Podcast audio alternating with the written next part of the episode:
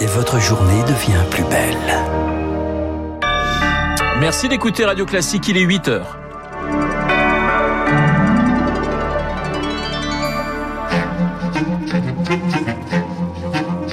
7h, 9h, la matinale de Radio Classique avec Renaud Blanc. L'extension du pass sanitaire sur la table du Conseil des ministres, les contaminations sont en forte hausse et les restrictions sont de retour. Un pass sanitaire qui entre en vigueur mercredi dans les cinémas et les théâtres. Les syndicats de policiers estiment ne pas avoir les moyens de faire les contrôles. Vous l'entendrez. Et puis, un scandale de surveillance généralisé, un de plus. Son nom, Pegasus. On vous explique tout à la fin de ce journal. Radio classique. Et aux commandes du journal de 8 heures, Baptiste Gabory. Bonjour Baptiste. Bonjour Renaud, bonjour à tous. Début d'une course contre la montre pour le gouvernement. Le projet de loi sanitaire qui prévoit notamment l'extension du pass sanitaire est présenté ce matin en Conseil des ministres avant un passage express au Parlement en milieu de semaine en vue d'une adoption définitive en fin de semaine. Course contre la montre et contre le variant alors que la hausse des cas se poursuit. Marie Martirossian. La dynamique est clairement plus forte que lors des vagues précédentes sous l'effet du variant Delta, reconnaît Olivier Véran dans le journal du dimanche. Santé publique France fait état de 12 532 nouveaux cas ces dernières 24 heures. Et le taux d'incidence est en augmentation dans toutes les classes d'âge, particulièrement chez les 10-39 ans, plus 74% de contamination. La quatrième vague est déjà là pour Philippe Amouyel, professeur de santé publique au CHU de Lille. Cette progression est exponentielle, c'est-à-dire que le nombre de cas contaminés maintenant double quasiment euh, toutes les semaines. Si on ne met pas en place un certain nombre de mesures, on risque d'avoir à faire face à une vague extrêmement importante. On peut s'attendre, avec un délai retardé de 3 à 4 semaines, à une augmentation des hospitalisations et des réanimations. Pour l'instant, les données hospitalières restent relativement stables et le pire pourrait être évité grâce à la hausse spectaculaire de la vaccination ces derniers jours. Au total, plus de 30 millions de personnes sont complètement vaccinées, ce qui équivaut à 45% de la population. Marie Martyr-Rossian, dans les Pyrénées-Orientales, face à la flambée des cas, les restaurants et les bars doivent fermer à 23 heures depuis hier soir. Le masque est de nouveau obligatoire dans les rues. Fermeture anticipée des bars et des restaurants également dans 37 communes de Haute-Corse. Restriction valable jusqu'au 1er août. Vous écoutez Radio Classique, il est pratiquement 8h03, J-2 avant le pass sanitaire obligatoire dans tous les lieux de loisirs ou de culture. Comme dans les cinémas ou les théâtres, début août ce sera dans les cafés et dans les restaurants. Depuis une semaine donc, des millions de Français euh, se précipitent dans les centres de vaccination sans être euh, tous vraiment convaincus par ces nouvelles mesures. Exemple hier devant le vaccinodrome installé sur le parvis de l'hôtel de ville de Paris. Bien. Ça oblige les gens à, à faire ce qu'ils doivent faire. Il y en a un peu assez de se poser les mauvaises questions. Très mitigé. Ça m'énerve qu'on me l'impose un petit peu, ça, ça me dérange, mais je pense quand même au bien collectif aussi.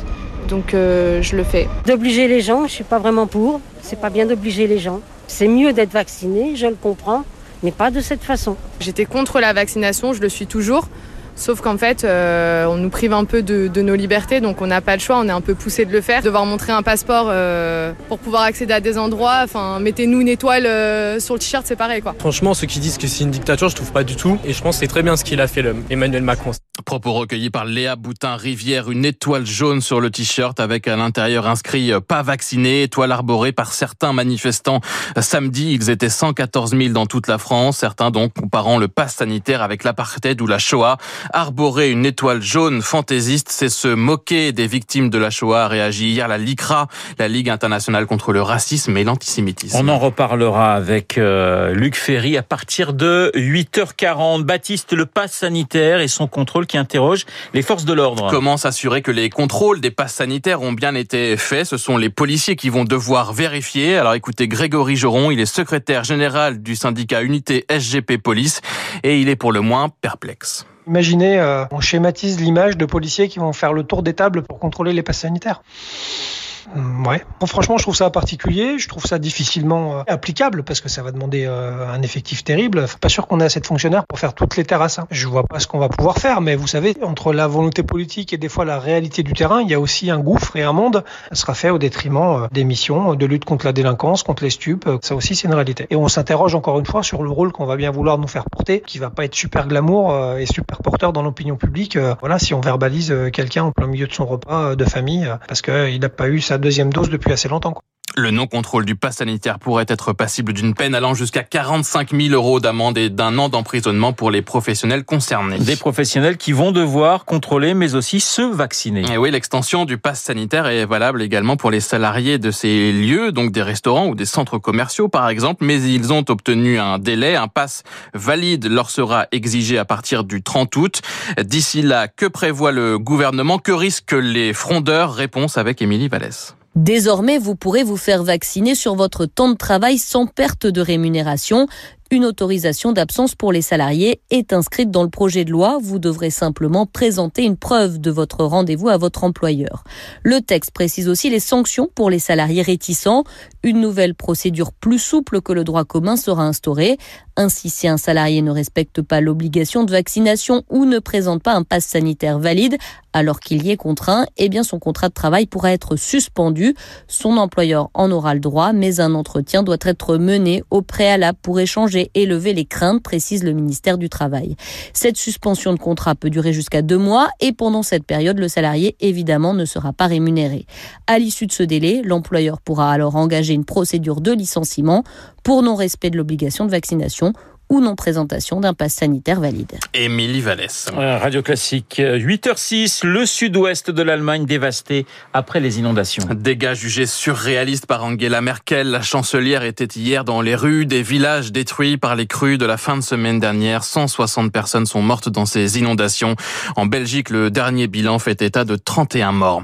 L'artiste danois Kurt Westergaard est mort hier à l'âge de 86 ans des suites d'une longue maladie. C'est lui qui avait dessiné la célèbre caricature du prophète Mahomet publiée en 2005 dans un quotidien danois, à l'origine ensuite de violentes émeutes dans plusieurs pays musulmans. Il vivait sous protection policière et à une adresse secrète. Ils sont journalistes, militants ou avocats et ils étaient baptistes espionnés depuis 2016. En tout, 50 000 personnes espionnées donc par un logiciel appelé Pegasus, mis au point par une société israélienne. Liste obtenue par les ONG Forbidden Stories et Amnesty International. Une dizaine d'États utiliseraient ce logiciel.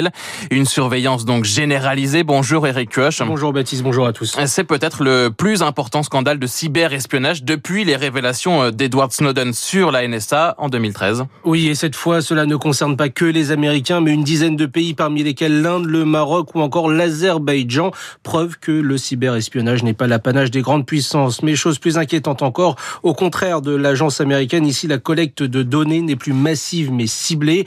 Pegasus agit comme un virus. Il infecte le téléphone des personnes visées pour avoir accès à tous les fichiers de l'appareil, lire les mails, les messages cryptés. Il peut même déclencher des enregistrements sonores et vidéo à distance. Un mouchard à portée de poche. Les États qui l'utilisent ont pu ainsi cibler 180 journalistes d'investigation à travers le monde, parmi lesquels des Français, des confrères du Monde ou encore de Mediapart comme Edwy Plenel, mais aussi des militants des droits ainsi que des politiques. Mais NSO, la société israélienne à l'origine de Pegasus, se défend de tout espionnage. Selon elle, son logiciel a été conçu pour aider les agences gouvernementales à lutter contre le terrorisme et l'assure une enquête sera menée pour déterminer si oui ou non ces pays clients ont détourné sa technologie à d'autres fins. Merci beaucoup Eric. On termine avec un maillot de foot vendu aux enchères 100 000 dollars hier à Los Angeles. Un maillot, oui, mais pas n'importe lequel Renault. Si je vous dis que c'est le maillot d'un numéro 10 euh, français, originaire de Marseille par exemple. Zinedine Zidane. Ouais, Zizou, maillot vendu hier donc qui est euh, un des maillots qui avait été confectionné pour Zidane pour la finale de la Coupe du monde 98. Il était encore exposé récemment au musée de la FIFA à Zurich. Le maillot a été authentifié par la FIFA et par Adidas mais on ne sait pas encore s'il a bien été porté par Zizou pendant la rencontre. Alors moi je peux vendre le maillot de la Sorbonne, j'étais champion de Paris en 89 avec le maillot de la Sorbonne, ah bah, mais à mon hein. avis, il vaudra pas 100 000 dollars. Alors ça sera peut-être un petit peu on moins. On commence à 30 euros On à 30 euros. À mon avis, ça montera pas beaucoup plus. Baptiste Gabory pour le journal de 8 heures que nous retrouverons à 9 heures pour un prochain point d'actualité. Dans un instant, l'édito politique signé François-Xavier Bourmeau et puis mon invité Jean-Hervé Lorenzi, président du Cercle des économistes.